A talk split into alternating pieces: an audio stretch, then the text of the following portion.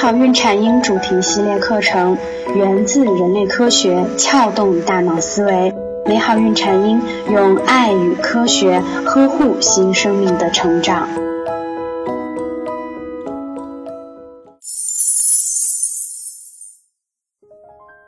大家好，我是缇娜。今天呢，缇娜和大家聊聊坐月子吃鸡蛋的学问。过去呢，传统坐月子产后妈妈常见食物就是鸡蛋挂面，甚至呢，有妈妈每日能吃到十个鸡蛋。那么，究竟月子里每天吃几个才合适呢？我们推荐的吃法又是怎么样的呢？首先来回答吃几个。中国营养学会理事长程义勇教授就表示过呢，不同人群的鸡蛋食用量也有所不同。儿童、孕妇、乳母和运动量大的人可以每天吃一到两个鸡蛋，而正常的成年人、老年人每天吃一个鸡蛋就可以了。血脂异常患者或者是肥胖者建议每周吃两到四个鸡蛋较为合适。鸡蛋呢是营养密度最高的超级食物之一。什么是营养密度呢？营养密度呢是指食品中以单位热量为基础所含重要营养素的浓度。鸡蛋这种食物在七十五卡热量中就含有六克蛋白质和很多准妈妈需要的维生素和矿物质。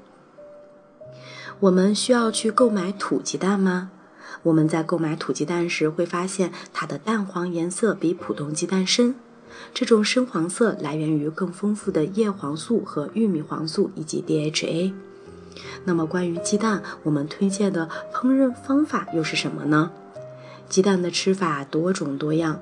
中国农业大学食品学院副教授范志红教授就通过研究列出了三个鸡蛋吃法的排行榜，既有益于心脏。健康又是蛋白质最好消化的排行榜，还会考虑到维生素的保存量。最后发现，不管是哪个榜里呢，带壳水煮蛋这种最简单的做法都排名第一。我们可以在水煮蛋的时候，将鸡蛋先洗净，放入冷水，水没过鸡蛋。中等偏高火，水开后再煮五分钟即可。那么最佳的效果呢，是蛋黄刚刚凝固的时候。您可以搜索我们的微信公众号“美好孕产婴”，找到我们。